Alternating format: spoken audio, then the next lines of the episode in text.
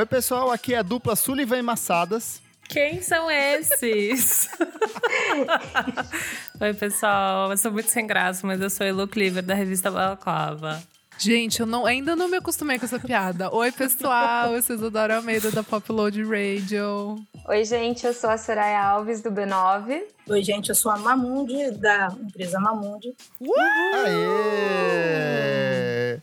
E no programa de hoje a gente vai falar: é importante um artista compor a própria música? Será que a pessoa, quando ela quer discutir temas um pouco mais sérios, é necessário o envolvimento direto dela, colocar a letrinha ali? Ou será que só cantar em cima da letra dos outros faz sentido? Então a gente tem hoje ela que foi eleita a melhor compositora brasileira pela revista Kleber Fá, que é a Marcela Vale Mamute que vai participar hoje aqui com essa conversa com a gente. Certinho, pessoal? Certíssimo. Certo. Mas antes o que, menina Elo Cleaver, que sai de férias na próxima semana e vai se despedir dos madrinhos hoje? Gente, desculpa, mas assim, graças a Deus, tá bom? Eu vou ver minha família, vou ficar com meu pai, beber muito vinho, e é isso. Ninguém enche meu saco, pelo amor de Deus. Bom, PS que eu vi a minha, a minha tia foi aniversário dela, eu vi ela outro dia, e ela falou assim: Ah, eu adoro podcast, porque o Kleber te chama de menina Elo. Deu, nossa, tipo, que engraçado. Tipo. então, assim, tá aí. Um beijo, Pam. Mas enfim, gente. Como é o nome da sua tia? É, manda, deixa o Kleber mandar um beijo Pam, pra mim. Pamela. Menina Pamela, um beijo pra você que tá ouvindo a gente aí. Ela vai amar, ela é muito fofa. Bom, enfim. Pessoal, segue a gente lá nas nossas redes sociais, arroba podcast BFSM, em todos os lugares. Você também pode dar like na sua plataforma de streaming, Spotify, Deezer, é, Apple Podcast. É que você usar, você dá um likezinho lá, porque a gente. É muito importante ter esses números, né? Vocês bem sabem. Apoie a gente lá no Padrim, padrim.com.br barra podcast VFSM por apenas cinco reais mensais.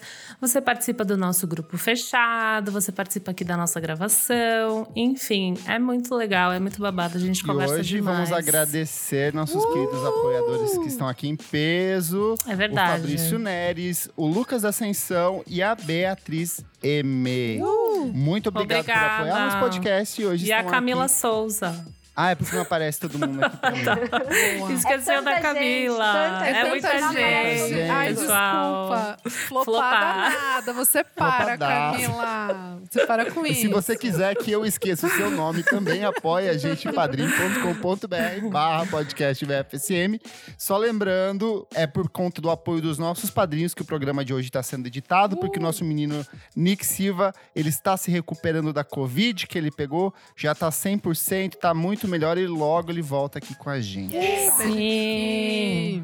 Contamos com o super apoio do João aqui, pessoal. Então, muito obrigada. É isso, o recado tá dado. Pessoal, bora pro programa. Bora. Boa. Gente, seja nas histórias de desamor narradas por Taylor Swift ou no lirismo político do Kendrick Lamar, são as letras sempre atreladas à construção das batidas e melodias que estreitam a relação entre o artista e o público, criando um sentimento de identificação. Olha que texto bonito. Eu amei, Maravilhoso. eu amei, sério mesmo. Sério. Ó, essa pauta eu preciso exaltar, que ele mandou assim, meninas, deem uma olhada. Eu já mandei um, tá perfeita, tá linda, chegou. Mas eu quero perguntar, será que compor as próprias letras é essencial? E aí eu quero conversar com você primeiro, Mamundi, minha querida amiga. Ano que vem a gente completa 10 anos de amizade Uau, nessa vida louca 10 do mundo musical. Ano passado você lançou seu novo álbum de estúdio, que é o Mundo Novo, e não é a primeira vez que você se envolve com outros compositores, mas acho que é a primeira vez que você canta uma música de outro artista dentro de um trabalho seu. Uma letra que não é sua, que no caso é a letra do, do Paulo Nazaré na música Convívio. Só que ao longo desses quase 10 anos de carreira que você tem, e você sempre foi autora das suas letras, você compôs coisas para outras pessoas. Eu queria entender um pouco desse movimento seu, por que de cantar músicas de outras pessoas, por que dessa decisão agora, e entender também um pouco do que, que é o seu processo de composição. Eu foi muito importante pra mim esse, esse período de 10 anos e tem sido muito assim. E eu, eu fiquei falando pra gente trocar essa ideia porque é uma coisa que tá acontecendo tá sendo muito movimentado esse assunto da composição, assim, né? Eu sempre musiquei letras. Se eu fosse me apresentar no mercado de música, eu diria que eu sou uma melodista e produtora musical e componho. É, sempre gostei muito de pegar letras dos, dos, amigos, poemas, versos e tal, e aparando, apertando, colocando as palavras no lugar, porque geralmente é mais difícil, assim. E aí fui conseguindo construir as histórias. Tem alguns processos criativos que eu fazia os bounces das músicas e ia pra praia, ficar ouvindo e tentando compor sobre aquilo. Então é sempre um processo muito externo, né? É muito imagético. No processo com os compositores, em que eu faço essa coisa de intérprete, eu acho que o Mundo Novo foi importante porque é, ele é um disco mais amadeirado, ele é todo acústico, ele estava num período de pandemia, então fazia sentido colocar as coisas para dentro, né? E o Paulo, que é meu amigo desde a época da igreja, assim, sempre fez várias coisas fodas, sempre teve uma poesia muito muito bonita. O Dade também, junto com Jorge Maltner na, no Coração da Escuridão. Eu peguei uma letra do Frederico Eleodoro em Vai e falei: "Ah, eu quero quero testar esses sentimentos dos outros pela primeira vez me apropriando disso, assim, né? E é muito louco, porque são vários processos. Eu diria que tem artistas como Elis Regina, por exemplo, que só compôs uma música durante a carreira inteira e se apropriava e dominava aquilo. Tem a, sei lá, a Feist com a crio dela lá do Canadá, que sempre fala que amplifica as vozes do Tilly Gonzalez, do Mock. Então, são, depende muito de como você vê o processo, assim. Esse, esses últimos cinco anos, eu sei que a chapa tá esquentando e eu acho que tá rolando uma necessidade dos artistas é, entenderem muito sobre o agora, né? Eu compus uma música para Ivete uhum. Sangalo junto com o Lucas Carlos, com Felipe Lau, com Kaique, num Song Camp, que já é uma coisa que tem sido muito feita no Brasil. A gente se reunir, ver clipe, fumar, conversar, dará. E, bah, vamos, temos uma, temos demandas para Ivete Sangalo, temos demanda para XYZ. Tipo, isso tá ficando muito natural. E isso tem, tem movimentado muito essa situação, assim, porque às vezes a gente chega numa conclusão pro artista que ele vai saber defender a canção, né? Às vezes sim, sim, às vezes não. Às vezes tem artistas que falam, eu quero compor as minhas canções, então você tem que levar o cara para aquele universo. E tem artistas que têm vozes incríveis e que eles falam, só me deem uma boa canção, sabe? É, no meu processo foi a primeira vez que eu fiz isso muito mais desprendida. E confesso para vocês que eu quero fazer isso cada vez mais, assim, de interpretar boas coisas e compor para as pessoas, e enfim, ficar rica, aquela coisa toda. Mas, acima de tudo, experimentar processos artísticos, né? Sem pressa, assim. Uhum. Tá sendo bem bonito. Para você funciona melhor compondo em parceria com muita gente, como você falou agora de produzir uma música para Ivete Sangalo, ou você prefere ir fragmentando, compõe um pouco aqui, entrego para outra pessoa e a gente se encontra no meio desse caminho? No meu processo, que ele é mais artístico, é, ele demora um pouco mais, porque eu fico ali maturando uma situação, tarará, tarará. É, nesses song camps, a gente eu geralmente escolho muitos artistas que eu quero trabalhar porque eu não tenho, sei lá, mais de 25 anos, né? A gente começou com 25, é, então o papo é diferente, tá? mas a gente se, se mescla ali, põe uma coisa, eles falam de Netflix, de Zap, a gente fala de um amor, e de repente a gente tem uma canção em conjunto que faz sentido, assim, né? Para esses processos que são mais papum, como o mercado tá muito aquecido e a demanda tá demais é, se você tem um bom senso ali, dá pra, dá pra fazer bem. Eu ainda faço meio.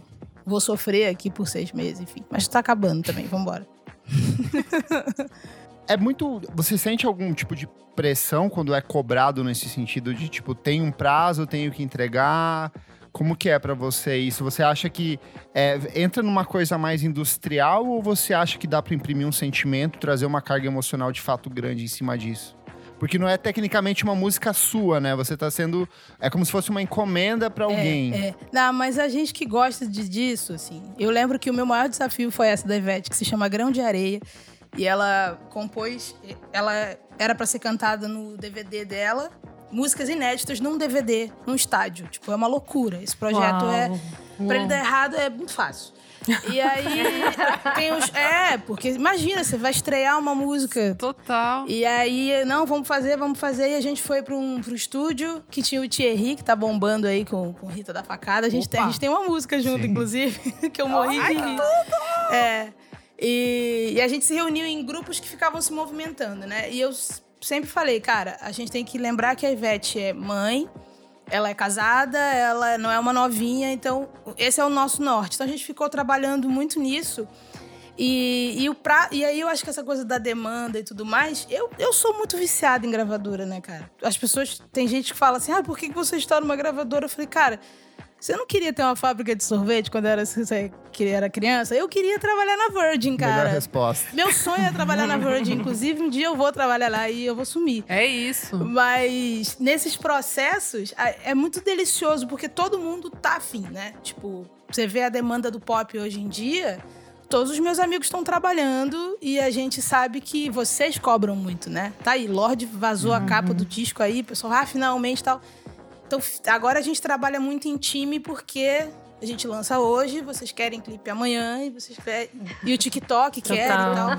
Então acho que tudo isso também está passando pelas plataformas novas, até a forma da gente entender os prazos, assim estruturalmente, como que funciona isso, assim, só para ilustrar para o ouvinte? É, porque parece muito quando a gente está em reunião de, de brainstorm de marketing, sei lá, cada um vai colocando um post-it na parede com um trecho de uma música, Exatamente, ou fica um papel único em cima de uma mesa e cada um, ah, e agora é minha vez, baixa o Chico Xavier ali, compõe um pouco, sai, entra Exato. outro. Como que funciona estruturalmente esse tipo de composição?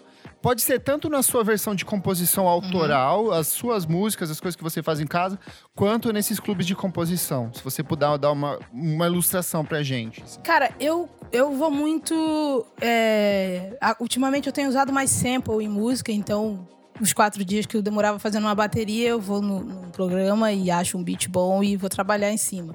E aí os song camps foram me dando uma, uma malhação melhor, porque lá a gente produz uma faixa e todo mundo fica falando. A gente vai atrás do tema ali, sabe?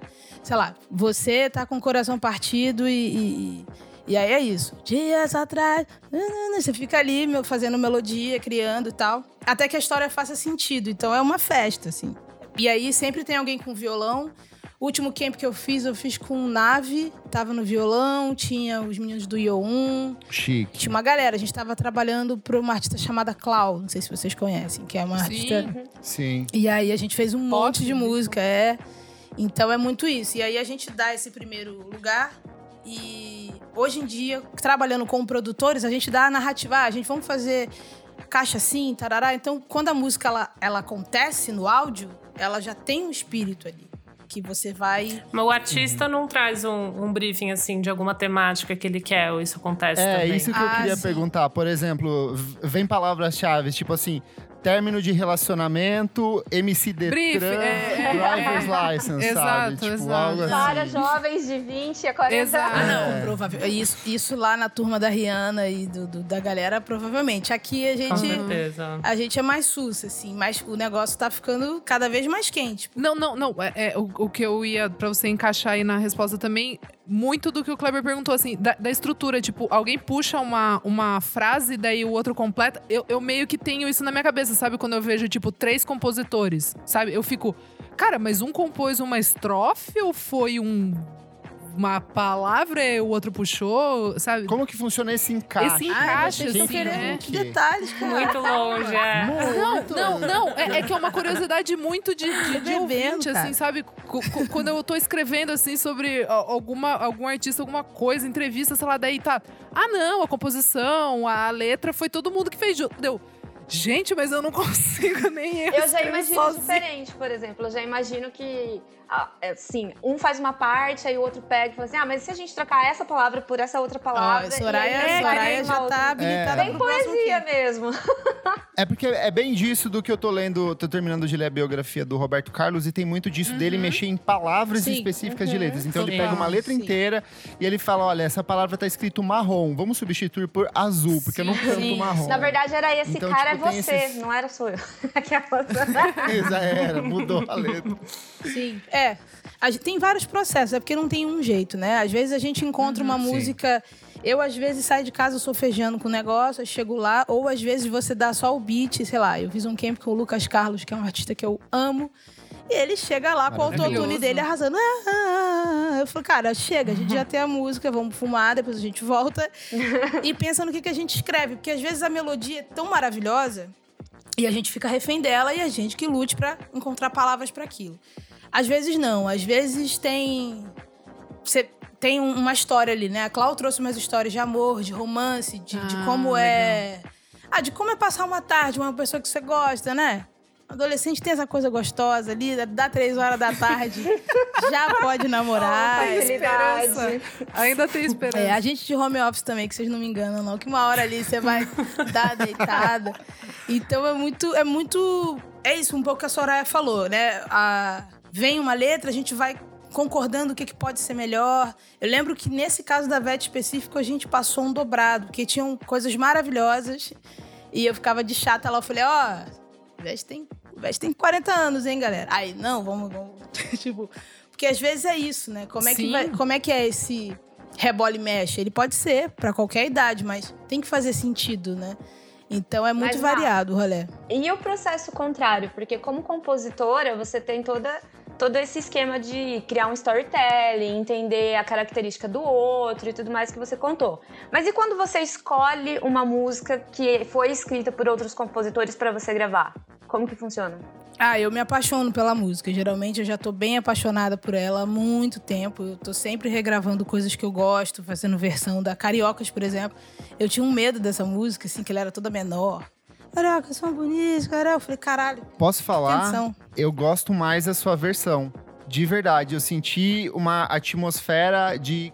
Eu senti uma, uma atmosfera carioca de fato na sua versão.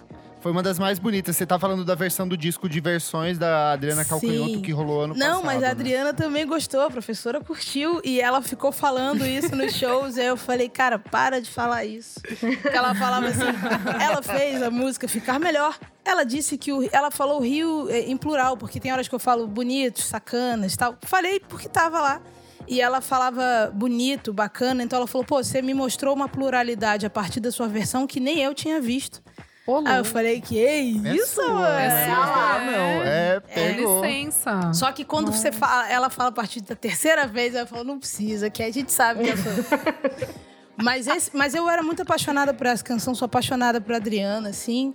A do Dade também. E essa. Então, assim, eu acho que eu, eu fico maturando ela. Vou descobrindo, fico fazendo em Fá menor, em Lá maior, né? Namorando com ela. E aí tô pronta pra entrar numa, assim. Mas às vezes não tem tempo, né? Às vezes é, é um trabalho, é um comercial, é não sei o quê. Então você tem que se apropriar. Eu lembro que rolou uma campanha que eu fui convidada para fazer uma versão de uma música da Cristina Aguilera. E aí eu não tinha o Uau. menor contato com aquilo, assim. Aí eu falei, pô, vou perder essa farpela porque é melhor do que ficar ruim, não é mesmo? Mas é Sim. isso, assim, às vezes Tem que acontece. ter bom senso, né? Acontece isso de, de você capturar e às vezes. Tem gente que é muito mais prático, né? Também tem isso. Falando desse cenário gringo, assim, né? Saiu, a gente até conversou sobre isso uns meses atrás, saiu aquela carta aberta de alguns songwriters na gringa falando sobre essa questão Sim. de que Total. muitos artistas grandes, do Alipa e tal, eles fazem muita questão de que eles sejam cre- é, creditados nas músicas como uma forma de, sei lá, rodar mais grana ou é, naquele Falando que é meio por questões que vai fazer mais sucesso, né? Tipo, o texto que eu li falava sobre isso, né? Que numa É, que lógica rolou antiga. com, com Matuê também aqui, que ele falou que ele paga pras pessoas pra ficar com a letra. E, tipo, tem outros caras, tanto do rap quanto do funk, que, tipo, eles compram a letra, compram tudo e meio que o artista, o autor desaparece, né? É, que a no lógica do processo. texto falava muito sobre como na, na, sei lá, alguns muitos anos atrás, assim, tipo 50 anos atrás, era falava-se que ia fazer mais sucesso, né? Se, tipo, sabendo que aquela pessoa, ai, putz, tipo, Elvis escreveu essa música, tipo, então vai bombar muito mais. E na verdade, hoje em dia, ninguém vê isso, né? Então, meio que entender, mas é uma lógica também que acontece aqui, se há esse, às vezes, um.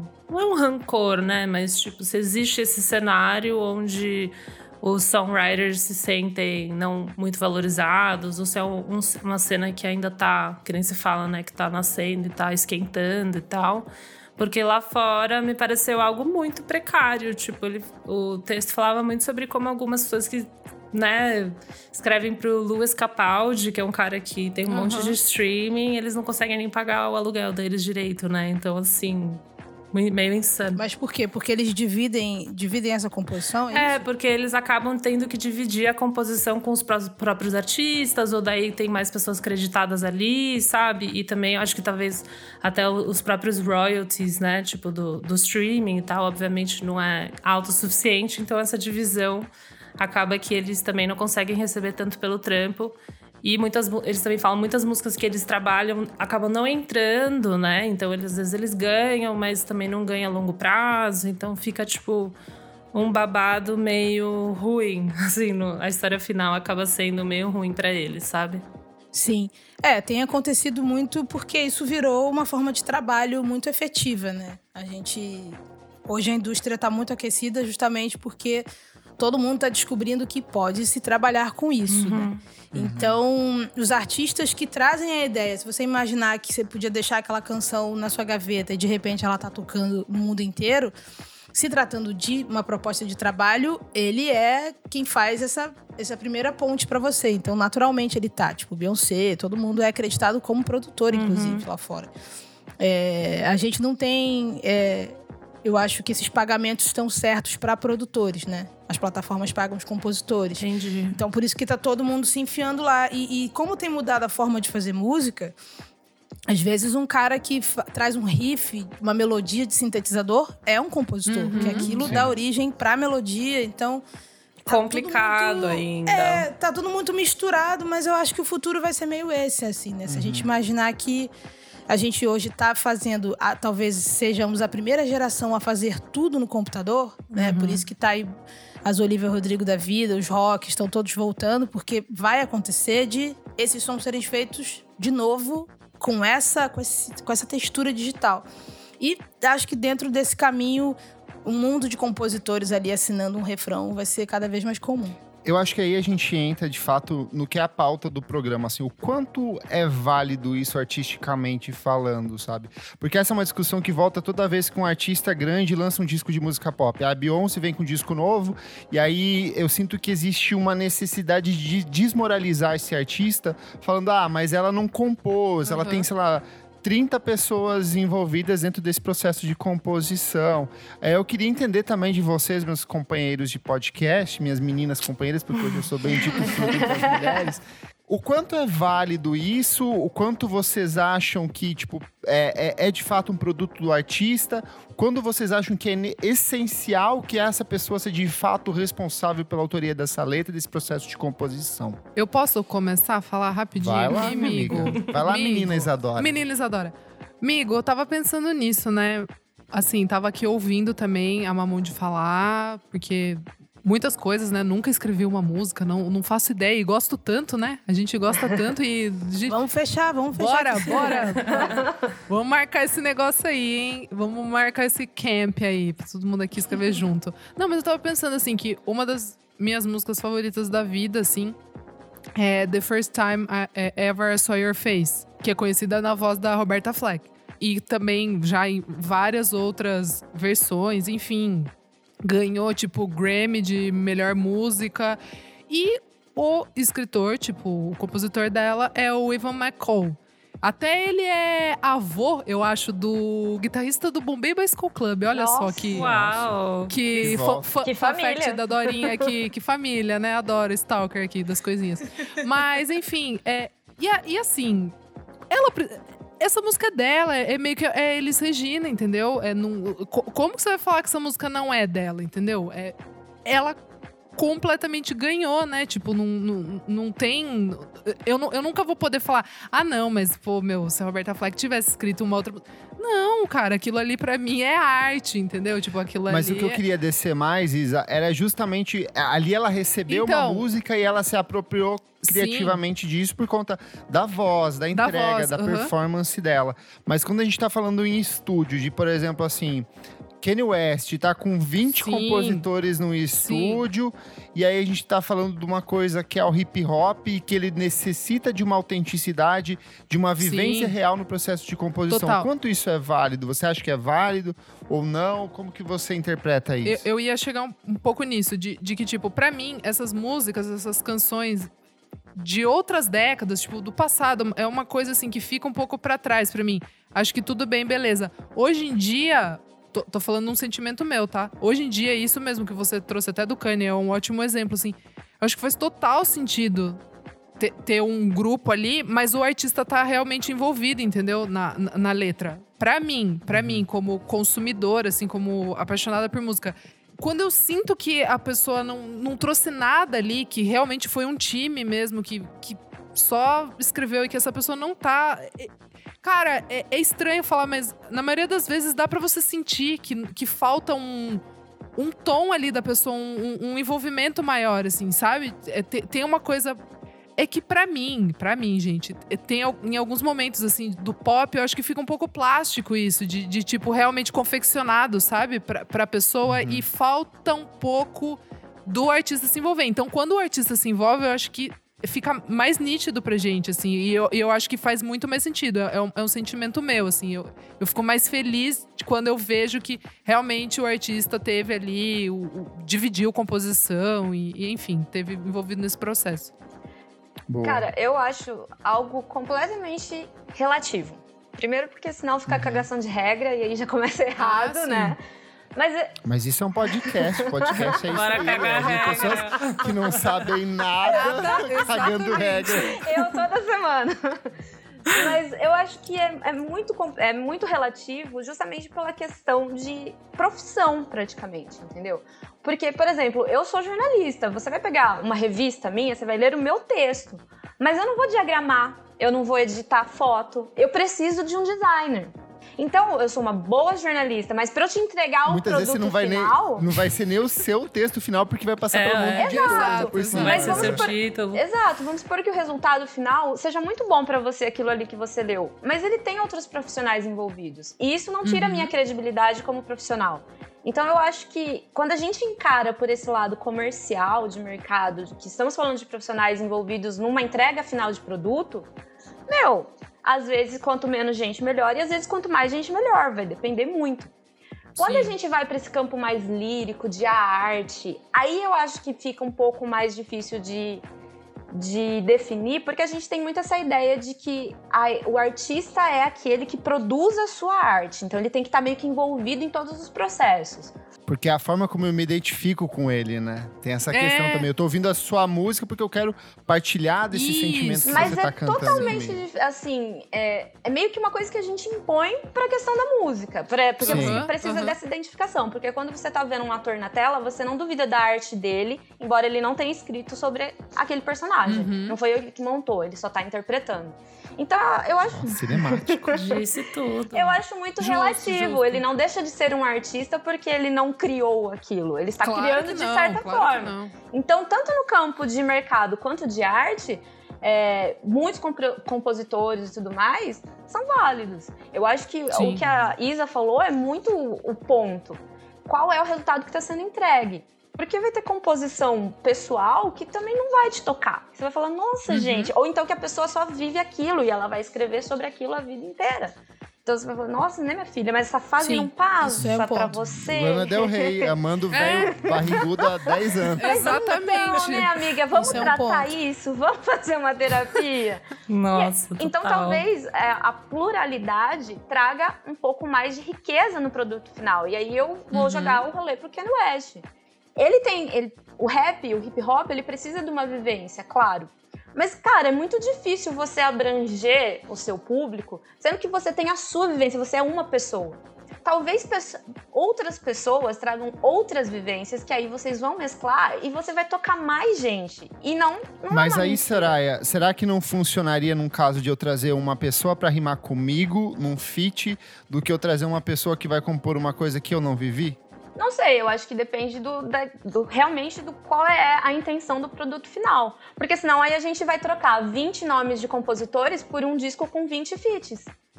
Será que Uhum. isso vai ser legal lá no produto final, de eu ouvir do início ao fim? Talvez não. É, tem uma coisa de. Tem esse papo que rola, os encontros são muito pra isso, né? Eu lembro de da gente ficar ali maturando, porque foi o que eu falei no começo. Tem muitas vivências de jovens de 27 anos, 25, que eu não tenho mais. Mas estar com eles e cantar com eles numa canção me faz lembrar que tempo é relativo também, entendeu? Então eu tenho pensado muito nisso, ouvido. Cara, eu tava ouvindo, vocês falaram da Lana Del Rey. eu, tipo, enfim, sempre falei isso nas entrevistas, assim, eu não sei falar inglês e fico com preguiça, então a canção me toca muito. As coisas sempre me tocaram muito. Quando eu ouço as músicas da Lana Del Rey, eu, eu passei um sábado aqui meio deprê, eu falei, gente, isso, isso realmente acessa alguma Sim. coisa. E às vezes é uma turma ali que tá nesse mesmo movimento. A galera do, galera do trap, muito. Até o Kevin, que faleceu há pouco, essa turma toda, os caras se juntam. Tem também uma narrativa, né, da mesma realidade. Tem certos assuntos, porque eu acho que música, ela traz muitos assuntos que a gente tá sempre conectado.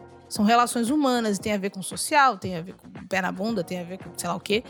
Então a gente tá sempre numa linha narrativa. Acho que juntar as pessoas certas para trazer esse sentimento eu acho que rola. Às vezes tem uma coisa que é isso que vocês falaram, né? Eu acho que os artistas têm que se apropriar e malhar aquela canção de fato, né? Se incorporar. Às vezes você tá ali, não conhece uma música e de repente malhando, malhando, gravando, entendendo, estudando, ela é sua, sabe? Tem, tem muito isso também. É, é isso que você falou, é muito relativo. O- não dá pra entender, mas eu entendo também o sentimento de grandes artistas que escrevem, que você acompanha a carreira deles e, puta, faz sentido você ter aí o Bob Dylan e essa turma Total. aqui.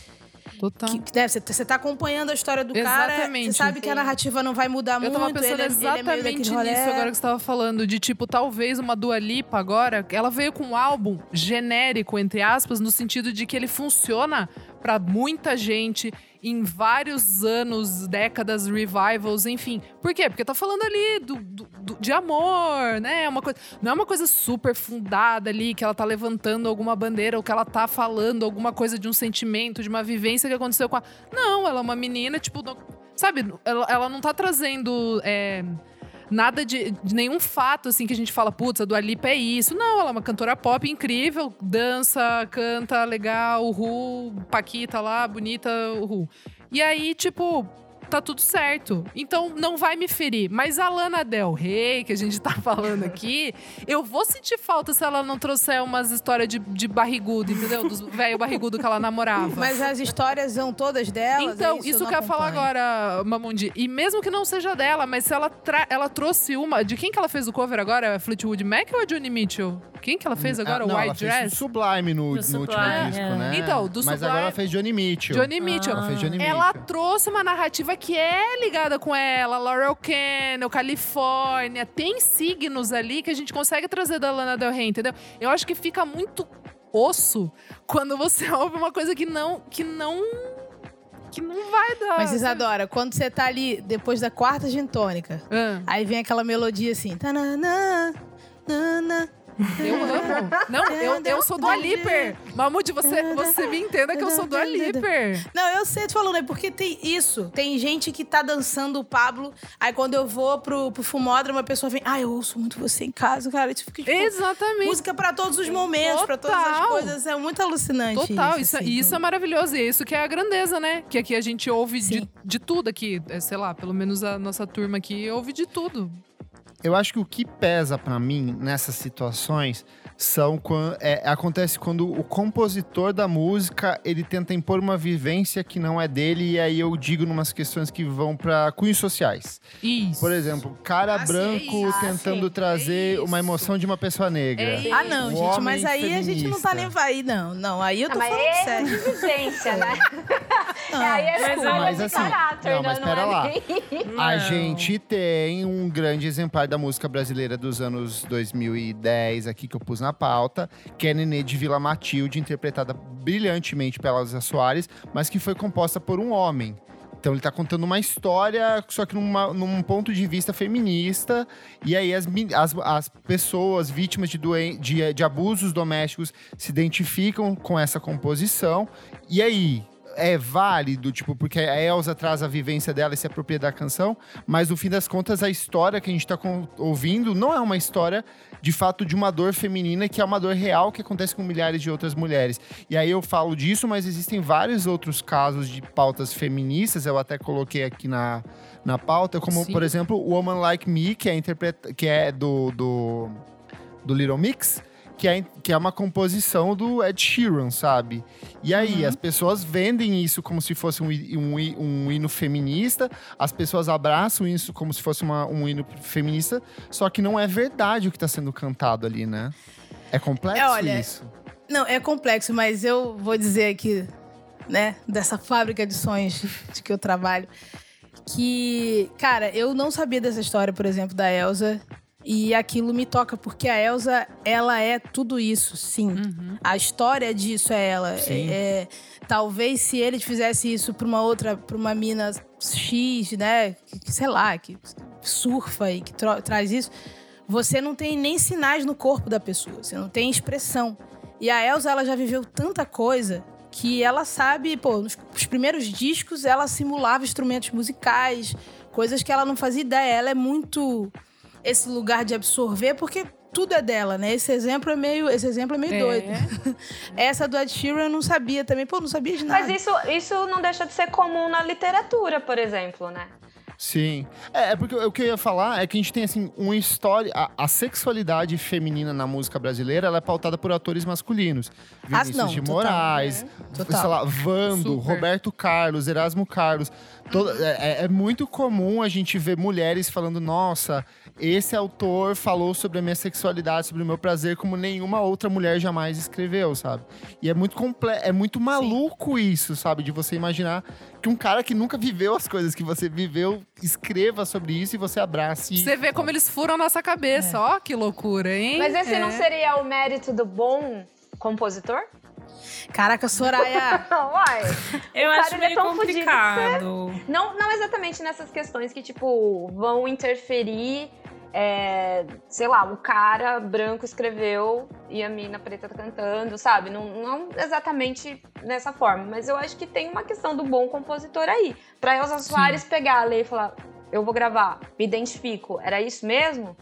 Uhum. Palmas, né? É, Eu funcionou. acho meio complicado, assim. Eu tava. Eu É. passei esse episódio inteiro pensando, não falei nada no caso. e assim, tem uns exemplos do Kanye. Por exemplo, até esse do Kanye, esse último. Não o último, porque o último é do Goddess, não sei o quê. O anterior. Tem uma música que ele, ele fa- faz um rap muito pesado de tipo expectativas da, de como a filha dele vai crescer, né? Que ele não quer que a filha, sei lá, se vista que nem a mãe, não sei, umas coisas meio insanas, só que super, tipo, vulneráveis, sabe? Você fica meio, nossa, bem a cabeça do Kanye West, assim, você fala, uau, né? E daí você vai ver, e não foi ele que escreveu. E eu lembro de ver isso, eu tava com o meu namorado e falei. Eu me senti quase que meio enganada, mas aí a gente pensou um pouco melhor. Eu falei, não, é tipo uma curadoria de artistas, né? Tá tudo bem e tal. Mas sabe, Sim. de cara, teve esse sentimento, assim. E daí eu tava pensando no que o Kleber falou. E tem, eu acho uma coisa um pouco problemática, principalmente quando a gente tá falando de artistas para o público teen, sabe? Tipo, eu até pesquisei aqui rápido, tipo, Oops, I Did It Again foi escrito por dois homens, entendeu? Claro, e era tipo todas da. um hino, da. Todas a Britney. Todas É, da Britney, tipo, eu todas. só fui ver se era uma mulher pra não falar besteira, né? Mas, tipo, lógico que a Britney não escreve, enfim, tudo bem. Aí eu não acho isso um problema. Acho um problema, enfim, mas é que a Britney é um símbolo de uma menina que foi toda construída a partir do olhar masculino e ela foi vendida como um símbolo. Né? E, enfim, então é tudo cagado, não só a questão do songwriting, né? Mas é um adicional, ao meu ver, de uma, de uma parada super tóxica e super ruim, sabe? Sim. E além de, de falar, sei lá, além disso, você não só traz homens, mas pessoas brancas, e daí você vai impulsionar um monte de artista menina, seja, sei lá, jovem ou adulta, que você vai ter um monte de artistas que vão se tornar muito grandes, que são, sabe, brancos ou mu- mulheres muito magras, ou super, sabe? Você meio que vai reforçando uma estética visual e um trabalho artístico ali, às vezes foi feito por homens, foi feito por pessoas negras, né? Mas, tipo, tudo bem, as pessoas ganham no processo. Mas eu tô meio que só pensando do lado de uma pessoa que consome, consumiu a vida inteira, super afetada por, por tipo, cenário cultural, né? Então, Posso meio dar um que pensando exemplo? nisso, que Lá esse vai. pai é um pouco cagado sim, sabe? Sim, Mas é. dentro de um limite aí que a gente tá falando um pouco de imperialismo cultural, sabe? Lá vai o Kleber Trick. Não, eu vou dar um exemplo aqui de uma coisa que aconteceu comigo. Eu fui cobrar o artista, eu não vou falar o nome, mas se vocês pesquisarem, vocês vão descobrir.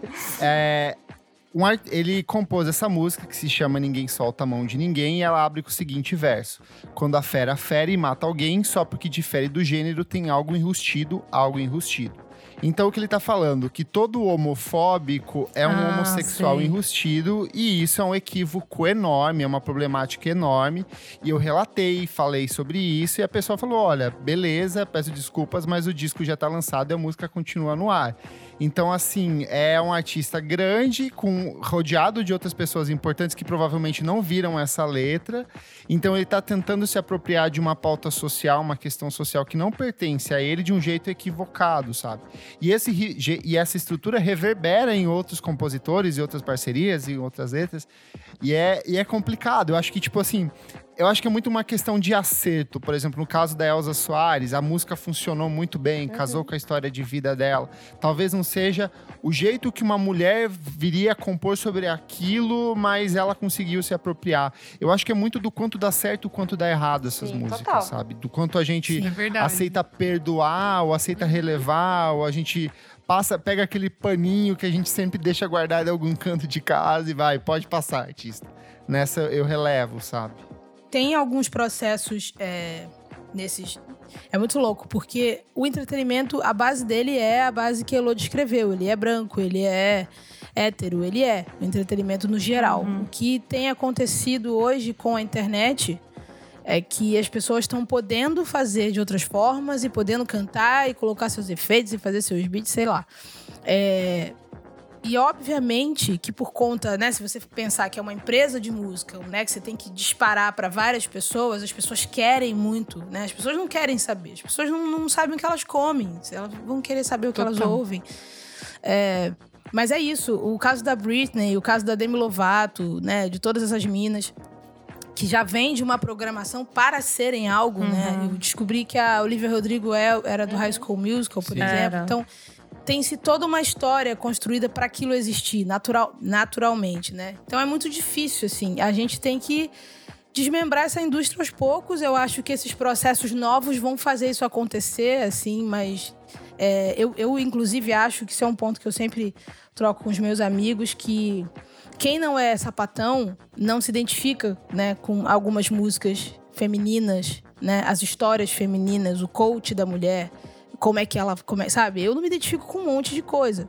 É, às vezes eu tô ouvindo mais rock, eu passei a vida inteira ouvindo rock, por exemplo, porque essa história da Britney não me colava. E aí eu fico, a galera fica, ah, você ouvia Avril Lavigne. Eu falei, é, melhor ouvir sobre skate do que, sabe, tentar usar uma causa desfiada que eu, eu nunca me reconheci dessa forma, né? Então, como que isso também...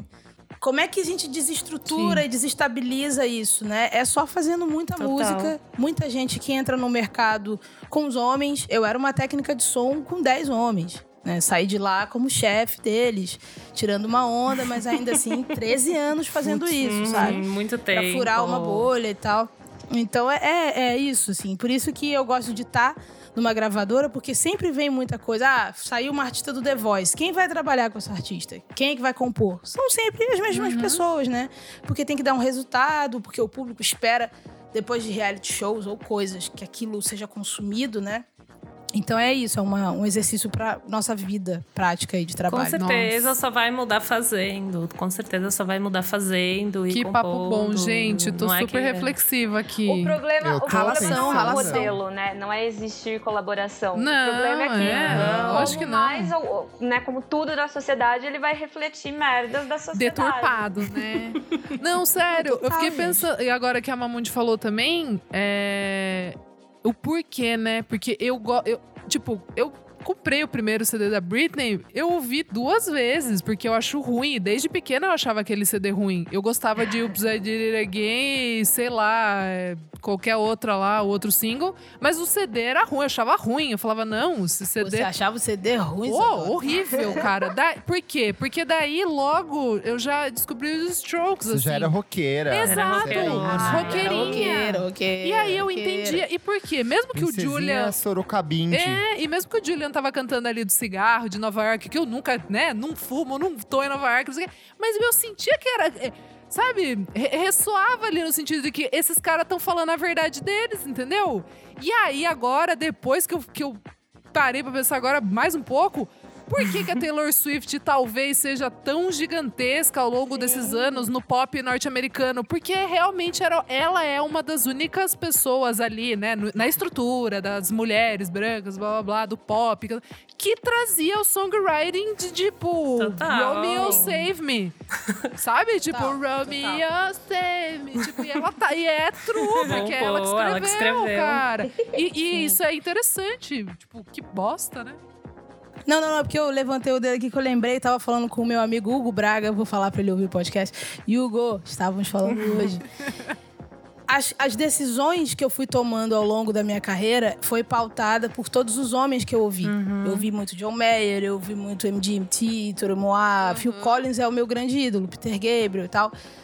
E, e é isso, parece que o papo masculino ele é mais suave, porque eles podem falar o que, que quiser. Se você vê os clipes dos anos 90, 2000, os planos todos médios, todo mundo faz o que quer, sabe? Então é óbvio que a gente que não se conecta com essa coisa do feminino feito por homens, sexualizado, você tem um choque. Sim. Então eu fiquei falando, eu falei, amigo, eu ouvi bando de homem.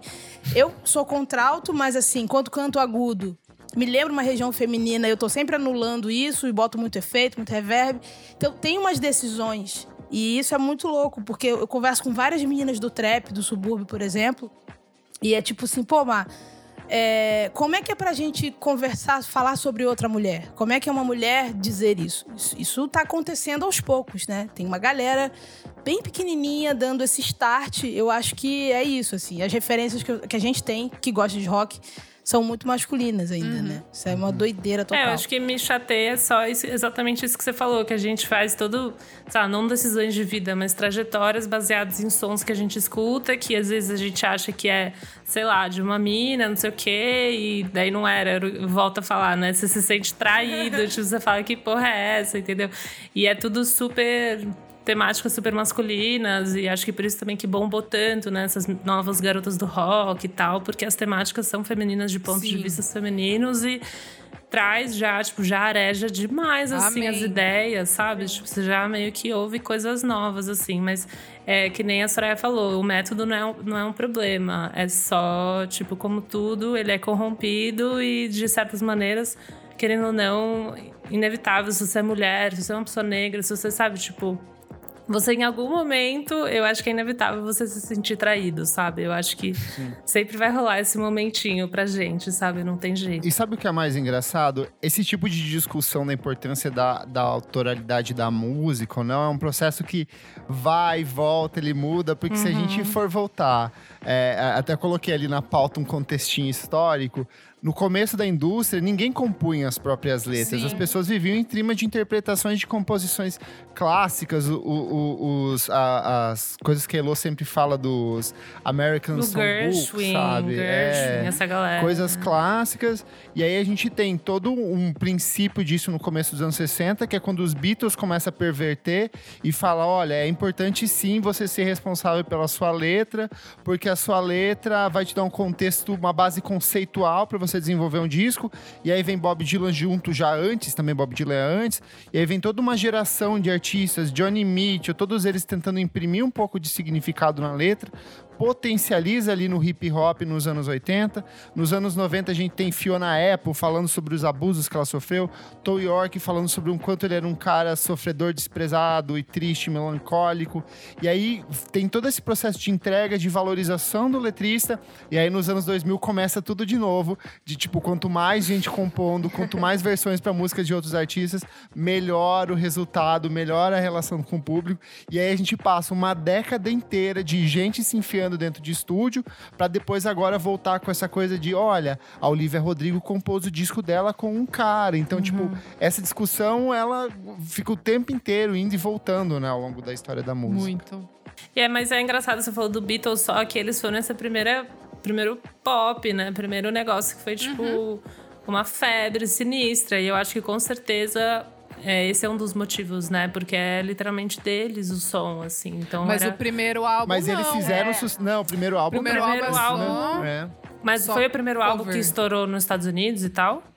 Não, não. Ah, tipo, foi tá. depois. Mas o primeiro álbum já alavancou eles lá pra É, cima, deu um é. puta destaque. Não, sim, é que Tipo, eu penso I Wanna Hold naquele... Your Hand, na- sabe? Ah, Não é uma música entendi. deles. É que eu penso nessa, Tipo, nesse essas- cenário Beatles- dos Estados Unidos, Beatles sabe? for Tipo, Sale, eles eu acho. chegaram É. nos Estados Unidos, sabe? Tipo, todo esse rolê, assim, tipo, uau! E daí virou a primeira boy band mundial e bibi, Não, o Beatles, Não. conceitualmente falando, vai vir ali no Rubber Soul, que assim, eles Entendi. começam a pensar letra e melodia, sabe? Então, Porque antes pronto. eles tinham, tinham uma, uma necessidade de compor algumas coisas, só que o conceito, a maturidade, o envolvimento como obra vem ali depois.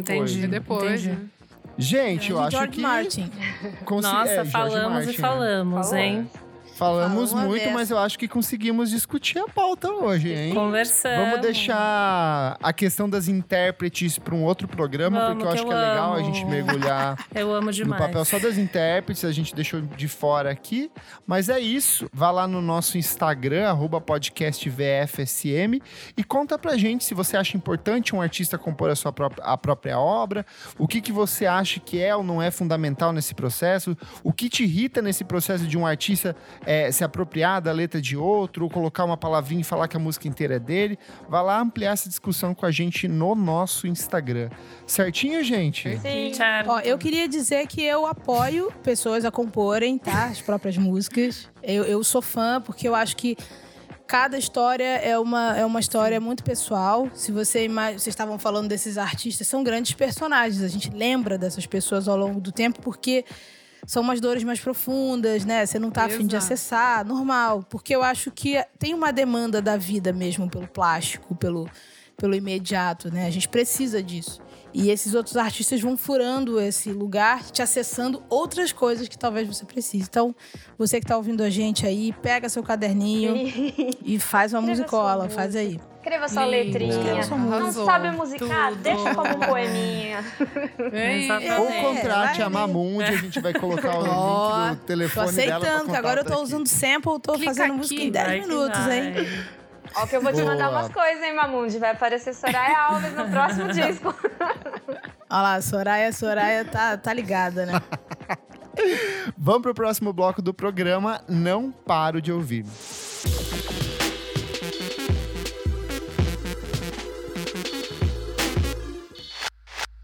Segundo bloco do programa, não paro de ouvir. Dorinha, o que, que é esse bloco? Elozinha, nesse bloco a gente vai trazer os lançamentos, grandes lançamentos aí. Pode ser, vai, a gente abre a sessão para os nossos convidados de umas outras semaninhas ali, meses. É, mas pra gente, pra nossa rodinha aqui dos, dos VFSMers, a gente tenta trazer lançamentos da semana que não param de ouvir. E bora. Lançamentos que saíram hoje aqui, ó. Aqui, ó, Nossa, meu, já, já baixei aqui, já entrei no Emule pra baixar, hein? Mamão de convidado especial. Traz, assim, o que Ai, você ai, anda ai. ouvindo de novidade. Gente, eu sou cadelinha, né, do, do consumo padrão, pois amo. Tô ouvindo, sei lá, eu tava ouvindo o, o single novo da Willow Smith com o Travis Boa. Baker. Boa. Eu não sei o nome dele, eu não sei como falar Transparent Soul. Isso, Vocês É, são acho que mais tá aí, certinho. é isso?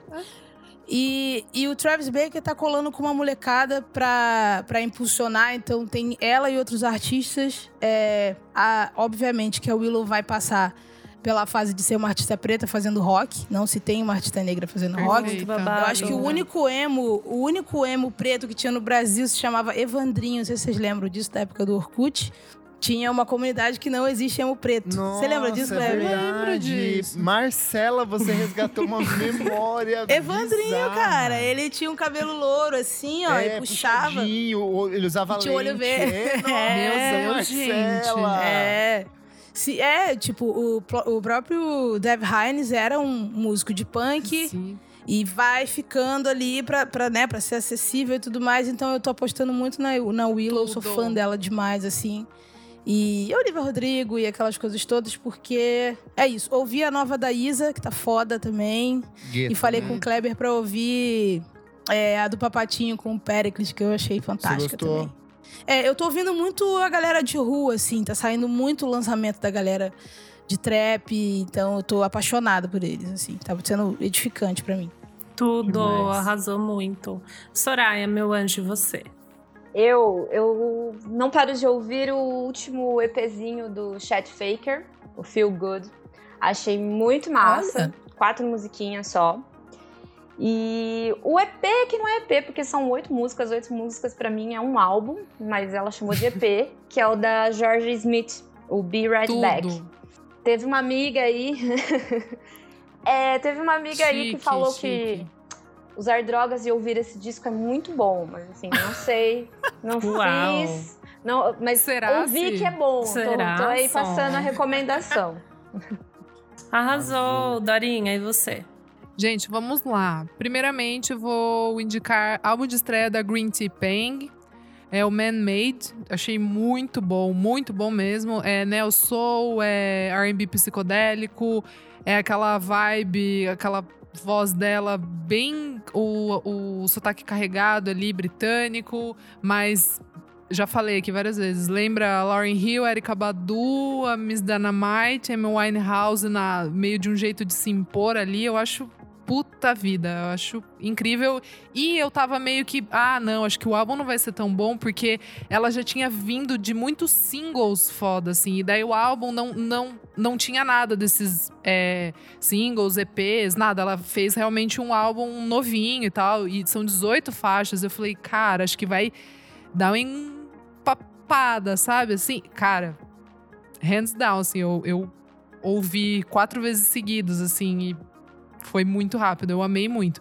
E aí o outro, né, que acho que o meu amigo querido Kleber e minha ser em amiga que- vai ser em conjunto conjunto. Esse, vai, esse a gente vai puxar um grande couro. Dá que a é- mão aqui, vamos rodar, fazer A essa gente- ciranda a gente- louca. A aqui gente, faz uma, a gente faz uma ciranda É, do o indie mistério, aqui mistério. pra Japanese Breakfast Eu não com ouvi ainda. Jubilee. Meu Deus, Elo, Muito você bom. vai amar. meu eu sei, eu Deus. só não consegui ouvir, mas vai. Jubilee, gente, da Japanese Da Breakfast. Japanese Breakfast. Fest. Exato, terceiro álbum, daí a gente pode falar um pouquinho mais quando o Kleber também for puxar, mas assim, ela continua seguindo a pegada do livro que ela escreveu, o Crying Que Age vai virar Mark. filme. Que vai virar Vai virar filme. filme, gente, que chique. Ó, Japanese gente, Breakfast no. Oscar, melhor Ela tá roteiro chiquérrima. original, hein? Melhor roteiro original. Vai Não, o, livro foi pro topo das mais lidas tipo, do Segundo New York lugar, Times, gente. segundo Times, lugar da- é. de best-sellers da New York Times. Já encomendei o meu, hein? Trago depois aqui como dica. Mas então, o álbum segue também essa linha que ela fala muito sobre o luto, né? De perder a mãe dela ainda jovem. É, cara, tem umas letras assim que, tipo, Mamundi, pelo amor de Deus, amiga.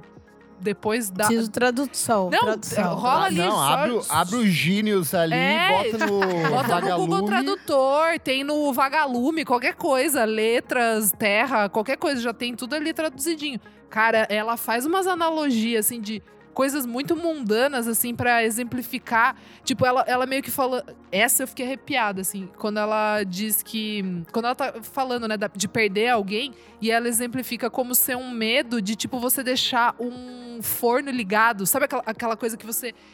Você paralisa, assim, e, e ela juntar isso com uma coisa tão simples, mas por um sentimento tão louco que é, tipo, luto, eu fiquei, tipo, passada, assim, passada. Eu achei incrível esse álbum. Incrível, gente.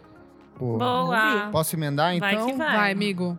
Cara, é assustador o quanto essa mulher ela tem um domínio de disco assombroso, assim.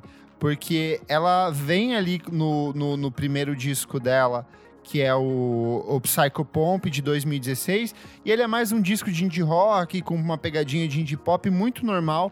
Aí ela dá um salto Nossa. enorme no álbum seguinte, que é o Soft Sounds from Other Planet, Perfeito. que ela vai pegar desde as canções do, do, do. Como é que é o nome do cara lá dos anos 50, do Wall of Sound? O.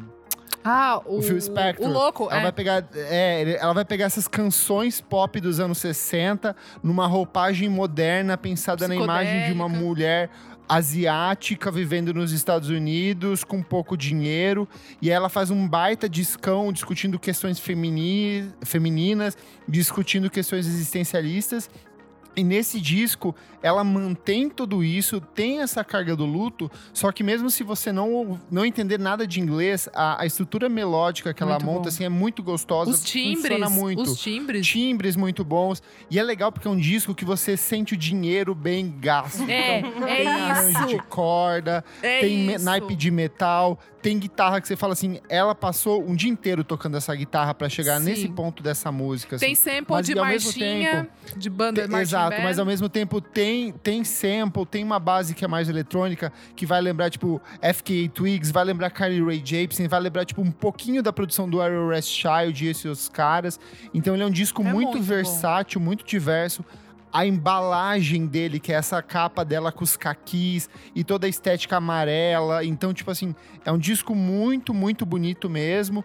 Ele abre lembrando aquelas bandas de indie pop dos anos 2000, assim, com, com metal, com trompete, com saxofone, com um monte de coisa. E é tudo de uma banda de uma mulher só, assim. Tipo, ela é a produtora, ela que toca a parte expressiva dos arranjos. Então é, tipo, um disco muito, muito interessante, muito bom. E que equilibra entre esse pop mais acessível e também um pouco dessas indizeiras, que são as coisas que ela, de fato, curte fazer, curte ouvir. Tá pronta a resenha, né? Também nessa. É, Tá pronta a resenha, gente. 10 de 8.5 de 10. 10 ali. Só transcreve. É, Esse não. show aí dá pra vender esse É show um no Brasil, hein? 9,87, hein? É. E aí, assim, também teve outros lançamentos bem legais essa semana de discos, que é o caso do Rostan, do nosso querido Vampire. Weekend, que já trabalhou com Haim, trabalhou com Kylie Ray Jepsen, trabalhou com Frank Ocean. Ele trabalhou com as pessoas mais legais da Sim. indústria da música. E ele lançou agora o Changephobia. E é um disco bem Rostan. Tipo assim, um pop Super. tortinho, estranho, com umas melodias que evocam os anos 60, Beach Boys. Só que daquele jeito mal cantado, porque ele não tem uma voz boa e ele sabe disso. Então ele enche de efeito a voz dele. É honesto. Mas funciona, é honesto, um honesto. disco muito honesto. Saiu também o, primeiro, o novo, o terceiro álbum de estúdio da Lorraine James, que é uma produtora britânica. Eu falo que a Lorraine James é a bad sista deles, assim, porque Cara, ela é boa. pega um pouco desses sons periféricos, dessa batida, da batida londrina, e ela vai costurando com gente, sei lá, vai ter participação do Beths, que é um produtor Bom. californiano que eu gosto muito, tem participação de uma menina que canta tipo a Kelela, então muito, muito gostoso. E por último, saiu hoje a música nova da Peggy Goo, Nabi, é o primeiro single dela desde o Starry Night de 2018. De lá pra cá ela se transformou em um dos fenômenos da música eletrônica. E eu de cara não gostei, mas aí eu fui ouvindo e foi pegando. É, porque eu não Ela gostei. tem essa vibe- pronto, hein? Ai. Ela lembra muito as coisas do Primal Scream, do, do, do Happy Mondays no comecinho dos anos 90, Uma essa coisa delícia. meio balearic, meio psicodélica, então a, a bicha sabe. E o último single da noite, Feline, banda importantíssima que influenciou Nação Zumbi, Marcelo D2, Cell e tantos outros artistas. A banda voltou e voltou mesmo com os quatro integrantes originais. sabia. E eles lançaram uma música inédita chamada Leave Me Alone, que foi gravada em Nova York, Londres e São Paulo. E eu acho que vem o primeiro disco deles de inéditas depois de 30 anos. assim. Vem Então, aí, esse é o verdadeiro Vem vem, aí. aí. Vem aí. Esse é um vem aí que vem aí. Vem aí, Feline, hein? E você, minha amiga Menina Elo Cleaver? Menina Elô, bom, é, eu vou continuar ouvindo a PEG, então eu não. Olha que eu sou fã número um, hein, Eu pessoal? acho que você não vai Ei. curtir, amiga. É. Não é batida, é mais soft. Não é dancinha. Mas, mas, mas é Ela- um vinhozinho, mas vale um vinhozinho. Vale, Ela postou que era mais soft, eu fiquei super animada, porque eu gosto de músicas Eu não acho que é vinho, mas- eu acho que é tipo um, um drinkzinho mais tropical, assim, Ah. na beira da piscina, sabe? É que eu pensei num vinho branco, geladinho, assim. Pode ser, pode ser. Enfim, né, pessoal? Bom, nas minhas dicas aqui, eu, eu dei semana passada a música da Kali, dela fazendo versões acústicas. Ela fez uma versão acústica e agora ela soltou três outras músicas do disco passado, do Cineiro. Cinemiero. Torcendo, torcendo pra sair também do Alipazou ali. Nossa, tá dando uma... Não, você acha? Ah, eu achei. Bom, tá bom. Mas tá bem você. feito, hein? Mas Tá, tá, super gostoso. gostoso. Ai, meu, é porque eu achei bem babado ela trazer essa coisa mais colombiana pras, pras as versões, assim. Não, tá tudo certo. E tudo ela certo. canta que é um horror. A bicha canta muito. Tipo, a voz dela é sinistra. Então tem moods muito diferentes, assim. Tipo, é, no disco a Telepatia, aquela música super pra cima e tal. E ali ela tá mais, mais contemplativa. Então tem. Acho que vai a. Vai a com Deus também, e Fui Melhor, que é uma das minhas favoritas, e também tem a outra versão, então eu gostei muito. Minha segunda dica, que eu acho que também é uma dica de, de algumas pessoas, é o novo disco do Mind Design, que era um produtor que eu já trouxe aqui algumas vezes. O Nick Silva, que está Ele- com o pulmão deteriorado. Tadinho. disco. Tadinho, ele tá endossando. Ele falou pra dar essa dica junto comigo, então estou dando essa dica juntinho, o Nick de mão dada. Kleber! Para, Não vou- Kleber. Para, Kleber, que horror. Novo Péssimo. disco Rare Pleasure do, do produtor. Enfim, ele não é de LA, mas ele está baseado em LA. Ele tem bem essa estética californiana. Faz um tempo já que eu acompanho, o trabalho dele é bem babado. E eu acho que esse disco ele traz uma questão mais de songwriting, assim. Ele faz alguns, alguns arranjos. E é bem legal. Eu até fui ler um pouquinho. Não lembra muito Marcos Valle em alguns Lembra, momentos, assim? lembra muito. Eu tava lendo, é, antes de entrar no programa, uma resenha na Spin que fala muito sobre como é um- uma mistura de samba. Semana passada eu tava vendo o João Donato, daí eu fui ouvir esse disco e falei, caramba, tipo, e o disco que eu dei semana passada é produzido pelo Marcos Valle. Então, eu falei, nossa, realmente o universo ele tá muito perto. E daí eu tava lendo essa resenha, me deparei com a seguinte informação: que ele sampleia um jingle da Jovem Pan, tipo, dos anos 80. Daí eu falei, o Morta. quê? Daí eu- Sério? Juro. Puta, isso é ouro. Isso é Juro, ouro. tem Isso muito daí- essa vibe Rio de Janeiro anos 80, juro. Esse disco tá muito assim. No ca- eu tava vendo no carro hoje, eu falei, nossa, tá bem essa vibe. Daí eu fui ler isso, eu falei, bom, eu nem conheço esse jingle porque não faz parte da minha história, mas aparentemente isso acontece. Transamérica, 15 para as 3. tipo, umas coisas assim. Saudade. Enfim, é isso, pessoal. Mind Design, se escreve tudo meio maluquinho no o nome dele, mas procura por Rare Pleasures lá no Spotify. É bem legal, recomendo. E Boa. acabamos, vamos para o terceiro bloco. Você precisa ouvir isso. Uhul!